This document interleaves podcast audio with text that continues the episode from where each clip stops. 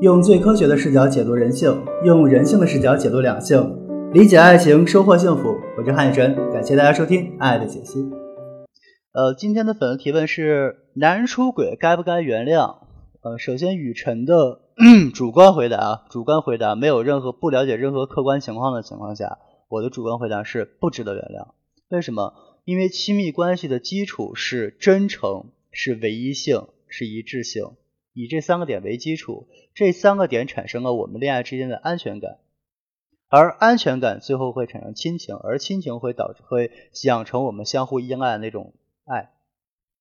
那么，如果一个人出轨了，一个伴侣背叛了你，背叛了这段关系，就像我们签了一个契约，他违约了，那我们这个合作还怎么进行下去呢？对方不守规矩，不守诚信，对你没有真诚。又没有一致性，又没有唯一性，我们安我们亲密关系的基础安全感已经崩塌了。那么这个时候你如何去面对它？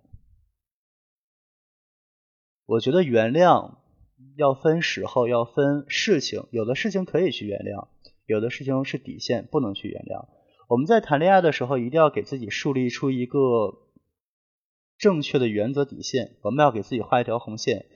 我们要清晰的明确出我们对对方的需求是什么。你像这个粉丝他问的这个问题，首先一点，你能问这个问题，我就想知道你在亲密关系中你是没有一个明确的理性需求的。什么叫理性需求？举个简单的例子，比如说我刚才那节课讲了一个例子，一个三十岁女人对男性的需求，对吧？生活稳定，工作比较稳定啊，能对恋爱付出，这都是理性需求，明白了吗？这都是理性需求。那感性需求是什么？我跟他在一起很舒服。啊，他他要跟我在一起很他他说话我很开心，这都叫感性需求。感性需求是一种情绪，情绪会随着时间的变化而变化。但是理性需求是这个人的基因性格，很少会变，稳定性非常的高。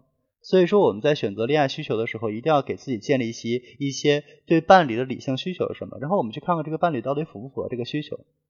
当然，这个出轨的事儿已经不是需求的问题了，这是原则问题，原则问题都不能被满足，我为什么还要继续这段亲密关系呢？